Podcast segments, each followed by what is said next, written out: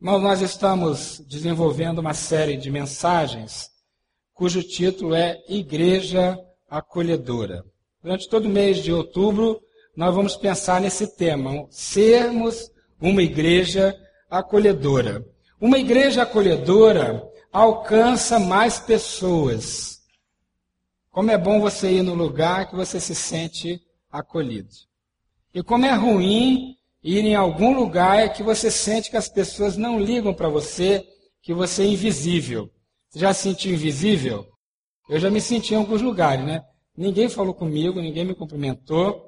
Nós queremos ser uma igreja onde ninguém seja invisível. Todos possam receber um acolhimento. Por quê? Assim nós vamos alcançar mais pessoas. Eu já ouvi muitas histórias, muitas, de pessoas que encontraram Jesus, porque quando elas chegaram em nossos ambientes, na igreja ou em casa, em algum evento, elas se sentiram acolhidas. Também, além de receber, nós queremos ser uma igreja acolhedora para manter as pessoas aqui. O Instituto Billy Graham fez uma pesquisa alguns anos atrás e a pergunta era qual é o grande fator de manutenção das pessoas na igreja local? Não é a música, não é o conforto, não é o acesso, não é o trabalho com jovens, adolescentes ou crianças, não é a qualidade da pregação. Isso tudo ajuda, isso tudo é importante, isso tudo até pode manter a pessoa por algum tempo na igreja, mas o que realmente mantém a pessoa a longo prazo na igreja é que ela tem amigos. Se ela não tiver amigos, se ela não tiver relacionamentos, ela não ficará. Mas se ela tiver amigos, relacionamentos, ela vai atravessar a cidade toda, mas ela irá naquela outra igreja, não na que está perto dela. Porque todos nós precisamos disso. Então queremos manter as pessoas aqui. Para isso, precisamos ser uma igreja acolhedora. E também uma igreja acolhedora está mais sensível para as necessidades das pessoas. Nós temos uma tendência de julgar que apenas os pastores, os ministros da igreja, aqueles que estão aqui em dedicação exclusiva ou quase exclusiva, esses é que são responsáveis por visitar, por aconselhar, por ajudar, por se importar. Não, queridos. Esse é um mandamento para toda igreja. A igreja acolhedora é aquela onde cada um de nós se sente responsável pelo outro em suas necessidades. Onde eu me preocupo se alguém está doente ou se está passando alguma necessidade financeira, alguma crise no casamento. É esse ambiente de acolhimento onde cada um de nós se sente responsável pelo outro. E cada um de nós então tem uma rede, ou forma uma rede com outras pessoas para abençoar e ajudar quem precisa. E também queremos ser uma igreja para todos. Uma igreja onde qualquer pessoa, de qualquer raça, de qualquer cultura, de qualquer lugar do Brasil ou do mundo, qualquer pessoa com necessidades especiais, de qualquer biotipo, de qualquer jeito, a pessoa chegue e se sinta imediatamente acolhida. Se sinta bem em estar em nosso meio. Eu já tive a oportunidade de conhecer igrejas assim. Igrejas que recebem pessoas de todo o mundo. E qualquer pessoa que chega lá se sente parte, se sente em casa. Eu sonho um dia em que qualquer pessoa do Distrito Federal, ou dos estados do Brasil, ou do mundo, qualquer pessoa que vier aqui se sinta automaticamente em casa.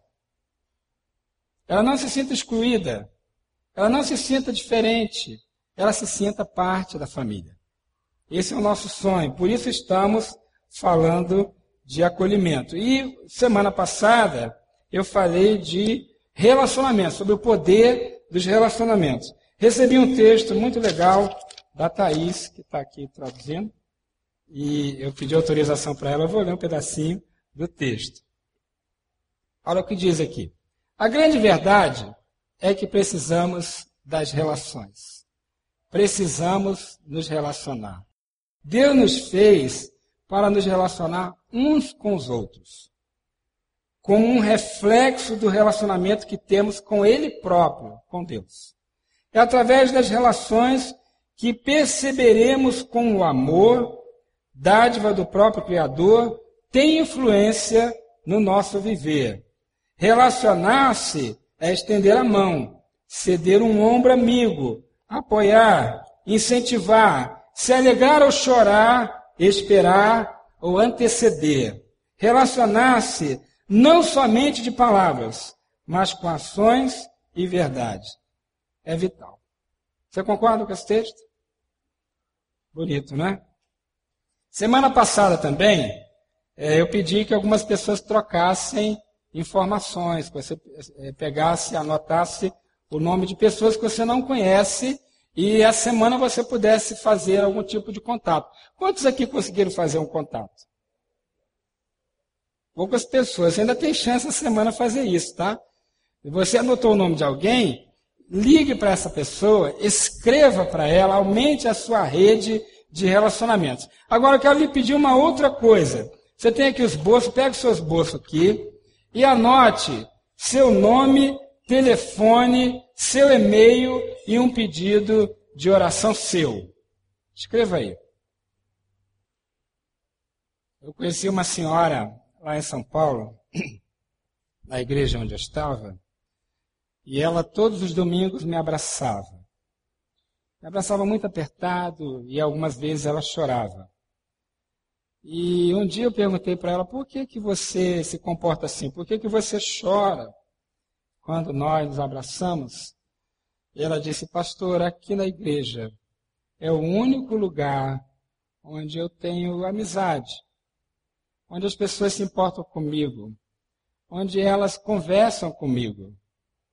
E ela disse assim: meu marido não liga para mim, meus filhos não ligam para mim, nem me respeitam. O único lugar onde eu tenho amizade e respeito é aqui na igreja. Que triste, de um lado, né? Que ela tinha essa situação, ela se converteu já idosa. Mas que bom que ela encontrou um ambiente onde ela pode ter amizade. E quando eu estimulo você a pegar o nome de alguém e trocar informações, talvez você esteja, ou você vá com esse gesto, encontrar o maior amigo da sua vida. Ou você vai abençoar a vida de alguém que de outra maneira não vai ter um relacionamento essa semana, não vai ter uma palavra de, de bênção, de gratidão, de amizade. Talvez a sua palavra, o seu abraço, o seu sorriso faça tanta diferença na vida de alguém. E com certeza fará diferença na sua própria vida. Por isso, querido, essa semana, pegue aquele papelzinho e mande um e-mail, faça um telefonema, como essas pessoas que já fizeram. E eu quero lhe pedir uma outra coisa. Por favor, fique de pé. Procure alguém que você não conhece, fique de pé. Procure alguém que você não conhece aqui nesse auditório e entregue o seu motivo de oração para ela e pegue o dela, troque é, isso aqui. De preferência, alguém que não é da sua família, não é do seu relacionamento normais. Troque o seu papel, o seu esboço com alguém. Não fique parado, não. Troque o seu esboço, o seu papel com alguém. E fale com essa pessoa, talvez em poucas palavras, qual é a, a razão desse motivo de oração? Troque com alguém. Isso. Faça isso. Saia da sua zona de conforto. Troque esse papel com alguém e diga para a pessoa: ore por mim, eu vou orar por você. Se você já anotou, troque seu papel com alguém. Não fique parado. Nós temos uma inércia. Se você é como eu, eu tenho uma inércia. Eu estou em algum lugar e dificilmente eu puxo conversa com alguém. Eu não gosto de sair de onde eu estou. Eu não gosto de me levantar. Eu não gosto de sair da minha zona de conforto. Eu tenho essa dificuldade. Talvez você tenha também. Mas sabe o que eu descobri? Que quando eu venço essa inércia, quando eu saio da minha zona de conforto, quando eu tenho coragem e disposição de fazer isso, no final a pessoa mais abençoada sou eu. Quando eu consigo vencer esse comodismo de ficar parado, de não buscar um contato, eu que sou abençoado. faça isso. Relacione-se com as pessoas. Dê um sorriso, dê um abraço, pergunte o nome. E você verá que a pessoa mais abençoada será você mesma. Mas eu reconheço que nem sempre é fácil. E aí eu quero pensar com você sobre a vida de uma pessoa na Bíblia que conseguia fazer isso. Conseguia sair da zona do conforto e se mover em direção às pessoas. Conseguia vencer o comodismo, a inércia, o medo de relacionamentos. Às vezes nós temos medo, né? Será que, que será que essa pessoa vai fazer com o meu telefone? Com o meu e-mail? Não é? Será que essa pessoa é idônea? Ou ela é perigosa? É um desconhecido, não sei quem é. Vamos aprender na Bíblia como vencer este medo e buscar relacionamentos, porque nós fomos criados para isso, para muitos e novos relacionamentos. Eu quero pensar com você um pouquinho sobre a vida de Barnabé. Barnabé é uma figura extraordinária na Bíblia. Ele era judeu, nascido na ilha de Chipre, e a palavra Barnabé significa filho da consolação, mas também pode ser traduzido como aquele que encoraja, aquele que incentiva. Ou seja, uma pessoa voltada para relacionamentos. Ele foi contemporâneo do apóstolo Paulo e um dos fundadores e líderes da igreja cristã primitiva. Alguns acreditam que Barnabé foi o escritor da carta aos Hebreus. E existe uma epístola apócrifa chamada Epístola de Barnabé. O livro de Atos tem 12 referências sobre Barnabé e ainda temos referência dele em Coríntios, Gálatas e Colossenses. E também os pais da igreja, ou seja, os discípulos, dois discípulos de Jesus, a segunda geração de discípulos, chamado de pais da igreja, esses pais falaram muito de Barnabé também. Então há muitos escritos sobre Barnabé. Eu não vou aqui falar tudo o que a Bíblia diz sobre Barnabé, eu tenho um sermão sobre isso, em que eu falo mais de 15 coisas que Barnabé fez e que nós podemos aprender com ele. Mas eu destaquei aqui apenas algumas poucas coisas para nos mostrar as características de um cristão acolhedor. É o nosso tema hoje. Como ser um cristão acolhedor. Como que eu posso ser essa pessoa? Talvez isso não seja algo natural para mim. Talvez a minha tendência seja manter os meus relacionamentos com a minha família, com os meus amigos, com aquelas pessoas com quem eu já convivo faz tempo, e eu tenho dificuldade de acolher a pessoa nova, diferente, acolher a pessoa que não é como eu, que não têm a mesma classe social, a mesma escolaridade, pessoas que não moram próximos do local onde eu moro.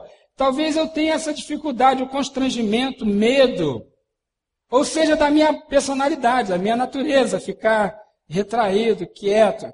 Como que eu posso vencer isso? Vamos pensar um pouquinho sobre as características de Barnabé. Primeiro, para você ser acolhedor, você precisa valorizar as pessoas acima das coisas. Atos 4, 36, 37 diz assim: José, um levita de Chipre, a quem os apóstolos deram o nome de Barnabé, que significa encorajador, vendeu um campo que possuía, trouxe o dinheiro e o colocou aos pés dos apóstolos. Barnabé conseguiu vencer o materialismo e valorizar as pessoas mais do que as coisas. Nós temos uma tendência de nos aproximar das pessoas com o pensamento de ganha e perde. O que será que eu vou ganhar com essa pessoa ou o que será que eu vou perder com ela? Será que ela vai me pedir alguma coisa? Será que ela vai pedir uma carona no meu carro? Será que ela vai querer me visitar? Será que ela vai me pedir dinheiro emprestado? Será que ela me visita por causa da minha quadra na minha casa ou da minha piscina? Será que ela quer algo de mim? Ou eu quero algo dela, alguma influência, algum benefício, algum bem. Nós às vezes temos essa, esse comportamento, não temos? E temos que vencer isso. Barnabé colocou as pessoas acima das coisas e ele se despojou de seus bens para abençoar as pessoas da igreja, muitas das quais ele nem conhecia e talvez nunca fosse conhecer de fato, porque era, era uma igreja já muito grande, com 3 mil membros, depois 5 mil e muitos milhares. Mas Barnabé colocou no seu coração que aquelas pessoas eram importantes, que o trabalho que a igreja desenvolvia para abençoar aquelas pessoas era importante. E ele então valorizou as pessoas mais do que as coisas. Nós precisamos olhar para as pessoas aqui com amor e procurar ter por elas o amor que Deus tem, valorizá-las, amá-las, desejar o bem delas. E quando encontrar alguém triste, ou souber que alguém está triste, alguém está com problema, eu tenha coragem, tenha essa força de fazer uma ligação, de mandar um e-mail, de fazer algum tipo de contato para abençoar as pessoas porque elas são importantes. Elas são importantes para Deus e elas precisam ser importantes para mim. Então, meu querido, a primeira coisa para você ser acolhedor é amar. Amar e valorizar. Tratar bem, porque eu amo, eu quero bem daquela pessoa. A segunda coisa, para que eu seja um cristão acolhedor, é vencer medos e preconceitos medos e preconceitos. Todos nós, em algum grau, temos medos ou preconceitos. Todos nós. Mas nós podemos vencer isso. Veja o que a Bíblia diz. Em Atos capítulo 9, 26 a 28. Quando chegou a Jerusalém, Paulo chegou a Jerusalém, tentou reunir-se aos discípulos, mas todos estavam com medo dele, não acreditando que fosse realmente um discípulo. Então Barnabé o levou aos apóstolos e lhes contou como, no caminho, Saulo vira o Senhor que lhe falara e como em Damasco ele havia pregado corajosamente em nome de Jesus, assim Saulo ficou com eles e andava com liberdade em Jerusalém, pregando corajosamente em nome do Senhor. Mais adiante, em Atos 11, diz assim: Barnabé foi a Tarso procurar, procurar Saulo e, quando o encontrou, levou a Antioquia, Antioquia da Síria. Assim, durante um ano inteiro, Barnabé e Saulo se reuniram com a igreja e ensinaram a muitos. Em Antioquia, os discípulos foram pela primeira vez chamados cristãos. Paulo era temido tanto pelos judeus, que, aliás, temido e odiado, porque ele havia abandonado, na ideia deles, abandonado a fé dos judeus, Quanto era temido pelos cristãos, naquela época quase todos os cristãos eram judeus, porque ele os perseguia, e também era temido ou tinha uma distância dos gentios, porque os judeus não se comunicavam com os gentios. Então ele estava isolado. Ele não conseguia se comunicar mais com os judeus, porque esses não o aceitavam mais. Não conseguia se comunicar com os cristãos, porque esses tinham medo, e nem com os gentios, com quem ele nunca tivera relacionamento antes, relacionamento profundo. Ele estava isolado. E Barnabé, que também era judeu, levita, se aproxima dele. A Bíblia não diz que eles se conheciam antes. Se aproxima dele e o traz para próximo da igreja. Faz essa ponte e depois o leva para junto dos cristãos gentios de Antioquia. Barnabé tinha essa característica de vencer medo, preconceito e conseguir se aproximar das pessoas e trazê-las para perto. Ele tinha um coração aberto para isso. E ele fez. E precisamos fazer da mesma maneira. Precisamos chegar próximo das pessoas e atraí-las, convidá-las, dizer para elas: venha comigo, eu vou ajudá-lo.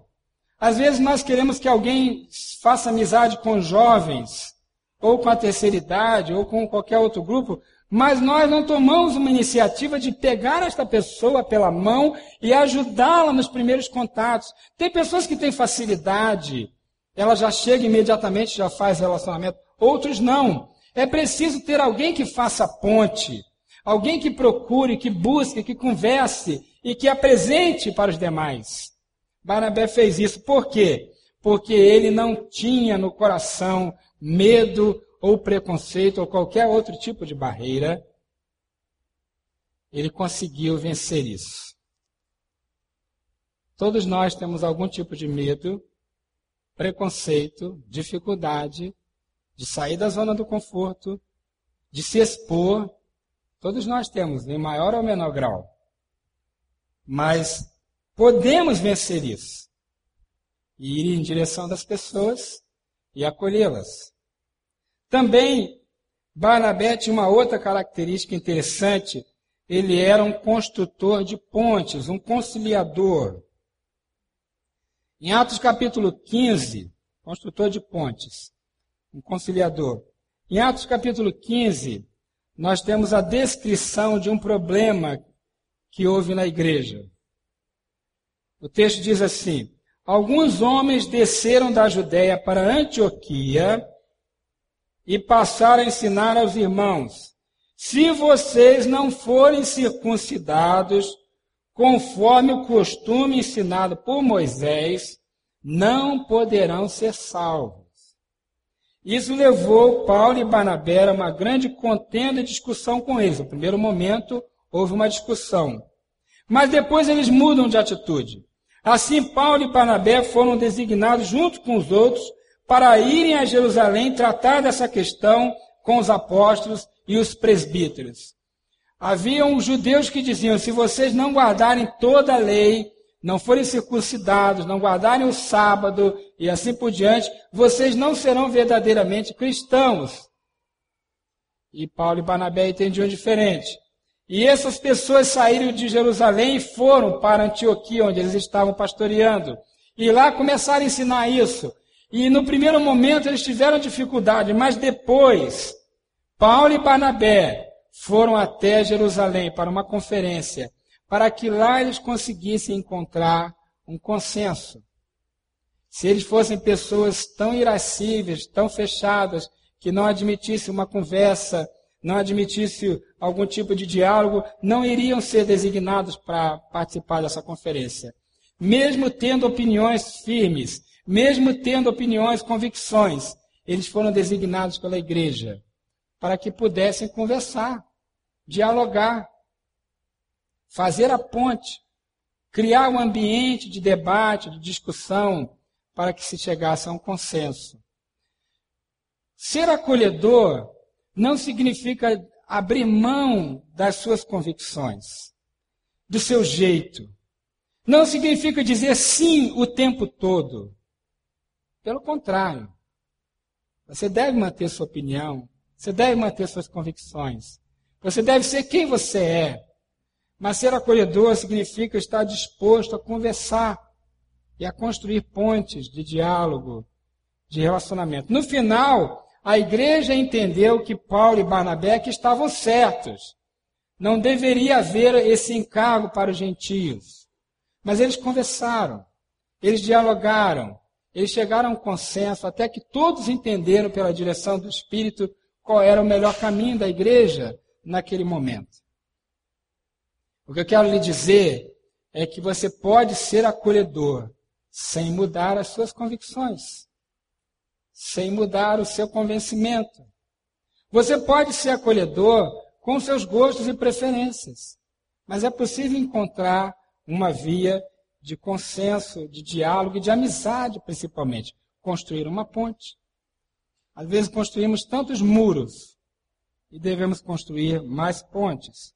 Uma outra coisa sobre Barnabé e, nos ensina também é que um cristão acolhedor ele está disponível, esteja sempre disponível. Em Atos 11 diz que notícias sobre o que Deus estava fazendo chegaram aos ouvidos da igreja em Jerusalém e eles enviaram Barnabé a Antioquia. A igreja de Jerusalém ficou sabendo como o evangelho estava crescendo ali. E Barnabé foi. Por que, que a igreja mandou Barnabé? Era longe. Por que, que ele foi para Antioquia e lá viu o que Deus estava fazendo? Porque ele estava disponível. Ele certamente dizia: Estou aqui, precisam de mim? O que, que você quer que eu faça? Eu estou disponível. Nosso tempo está disponível para as pessoas, irmãos. Nossa casa, nosso carro, nossos talentos, nossas oportunidades. Nós estamos disponíveis. Se alguém ligar para você tarde da noite, você está disponível? Se alguém bater a sua porta, você está disponível? Se alguém lhe abordar aqui e começar a conversar sobre um problema que tem, você está disponível? Barnabé estava. Eu não sei o que, que Barnabé fazia antes, mas ele devia ter suas ocupações, seus problemas, suas dificuldades, como qualquer um de nós. Talvez tivesse família, esposa, filhos. Talvez ele tinha negócios que ocupavam sua mente. Ele certamente era um homem ocupado. Mas ele estava disponível. Todos nós aqui temos nossas ocupações. Temos trabalho, temos estudo, temos família, temos compromissos. Mas se quisermos realmente abençoar as pessoas, fazer diferença. Precisamos nos prontificar. Preciso dizer para mim mesmo, para Deus, para todas as pessoas, eu estou aqui, estou disponível. Tem um preço, nem sempre é fácil, às vezes, querido, é muito difícil. É muito difícil. Ah, meu gabinete, por exemplo, fica ali no corredor. E quando eu preciso preparar um texto mais longo, fazer um estudo mais profundo, eu tenho que fazer antes ou depois do horário ou fazer em casa. Porque o tempo todo alguém passa, oi pastor, posso dar uma palavrinha? Às vezes é um palavrão, né? Brincadeira. Às vezes a palavra não é de cinco minutos, de dois minutos, é de meia hora, de uma hora, de duas horas. E eu nunca expulsei ninguém da minha sala. Por quê? Porque tem que estar disponível para conversar com as pessoas. Ah, mas você é pastor. Você tem mais é que fazer isso mesmo, né? É pago para isso? Alguns pensam assim. Só, queridos, que eu nem sempre fui pastor na minha vida. E durante 30 anos eu acumulei, acumulei meu trabalho secular com meu trabalho na igreja. E eu nunca expulsei ninguém do meu gabinete, nem da minha casa, nem do telefone, e na minha vida. É claro que nem sempre eu estou acessível e disponível naquele determinado momento ou por aquele período. Mas ao menos uma palavra, um abraço, uma oração, cada um de nós pode fazer. Não é? Ninguém está ocupado demais que não possa dar um abraço, que não possa olhar nos olhos, que não possa fazer uma oração e ajudar alguém. Meu gabinete está disponível. Minha vida está disponível. Mas a igreja tem mais de mil membros. E nem que ela tivesse 50 pastores dariam conta. Precisamos, todos nós, de abrir a agenda, abrir nosso coração e fazer como Barnabé estar disponível. Para uma conversa, para um abraço, para uma oração, para alguma coisa que a pessoa precisa. Deus conta com você. Esteja disponível. E aí vamos ao quinto ponto. Deixe o Espírito Santo fazer isso. Deixe ele usar você. Por que é que Barnabé conseguia ser essa pessoa? Será que ele era um homem diferente de nós? Não. Ele tinha dificuldades, lutas, temores, problemas, falhas, pecados, como cada um de nós. Por que é que ele era essa pessoa extraordinária? Porque ele era, assim, alguém que Deus separou especificamente para isso? Só ele? E alguns poucos? Não. Ele era assim, porque ele estava aberto à, à ação do Espírito Santo em sua vida. O texto de Atos 11, 24 diz que ele era um homem bom e cheio do Espírito Santo e de fé. Também Atos 13 vai dizer que lá em Antioquia havia profetas e mestres.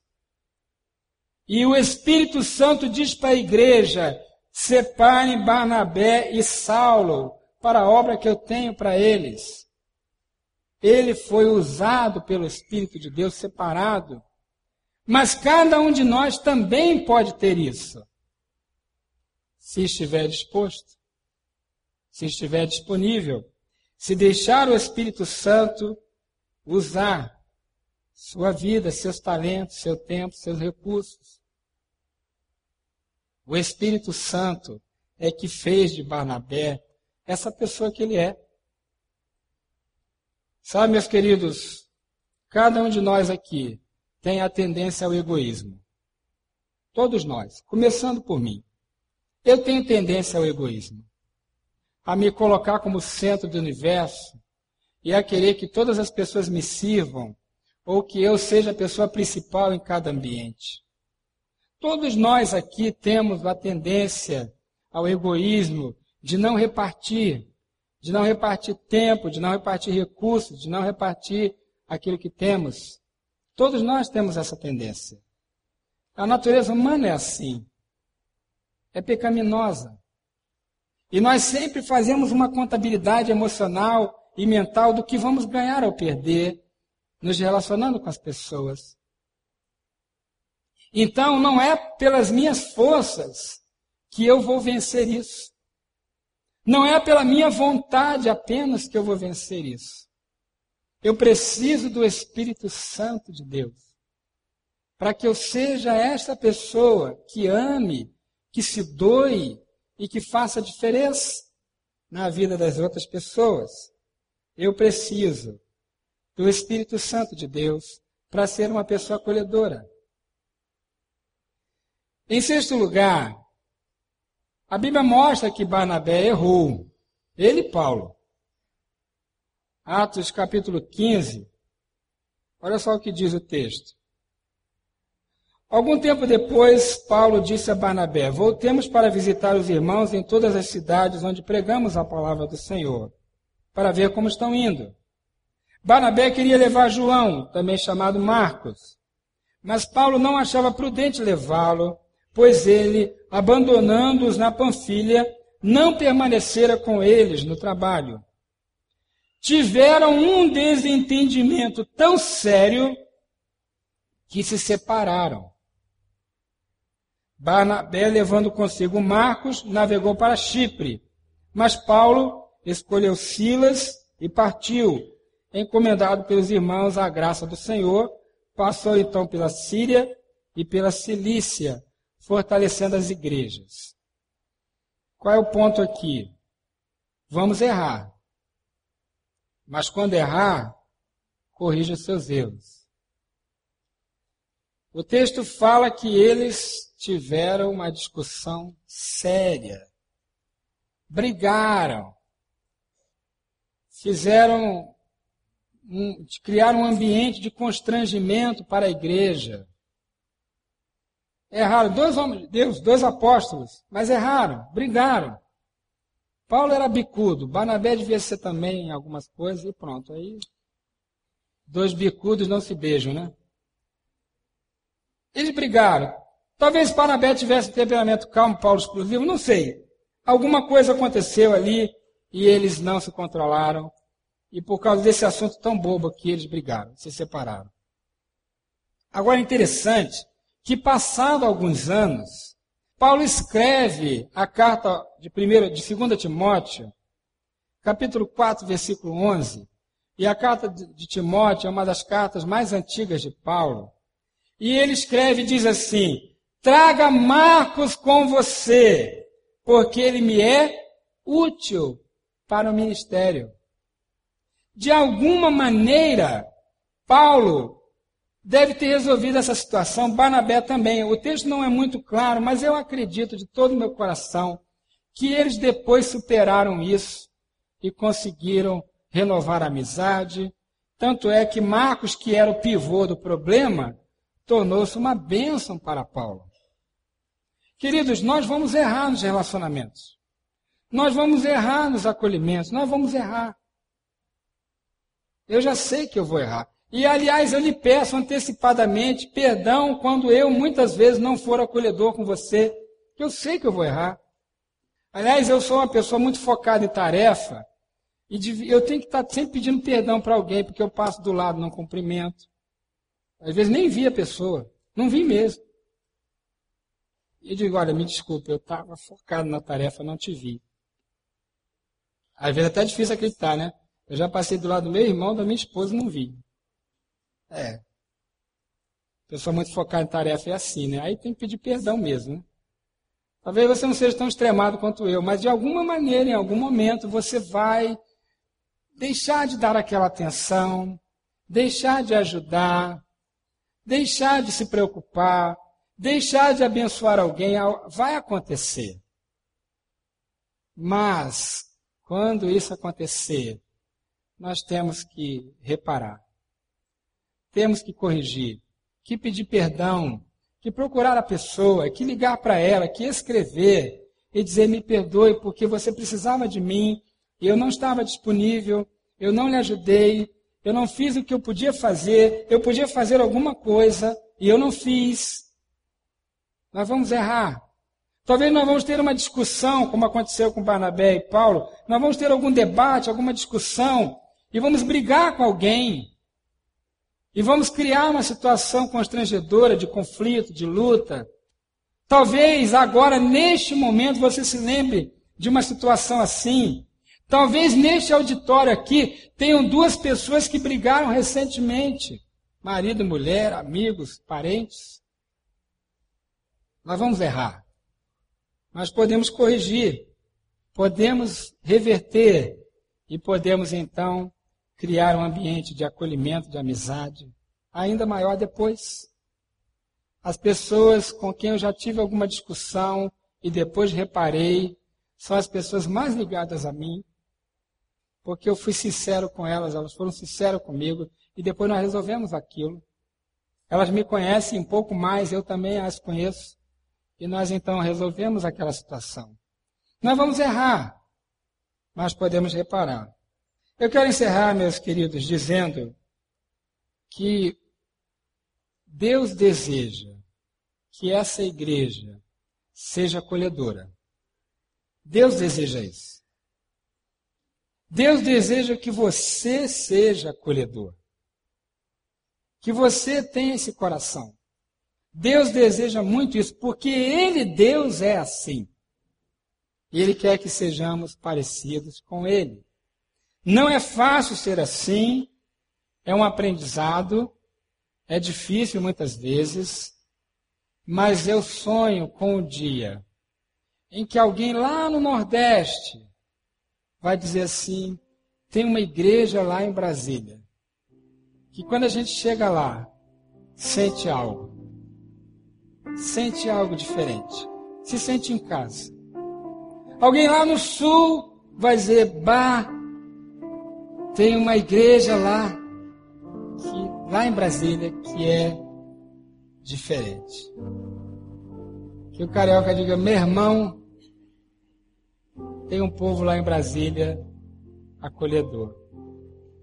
E não só no Brasil, mas fora do Brasil, que qualquer pessoa que nos conhecer, em qualquer lugar do mundo, possa dizer: Eu fui naquela igreja e fui tão bem tratado, fui tão bem acolhido, me senti em casa. Irmãos, a Bíblia diz que a igreja de Jerusalém não ia atrás das pessoas. As pessoas que iam atrás da igreja.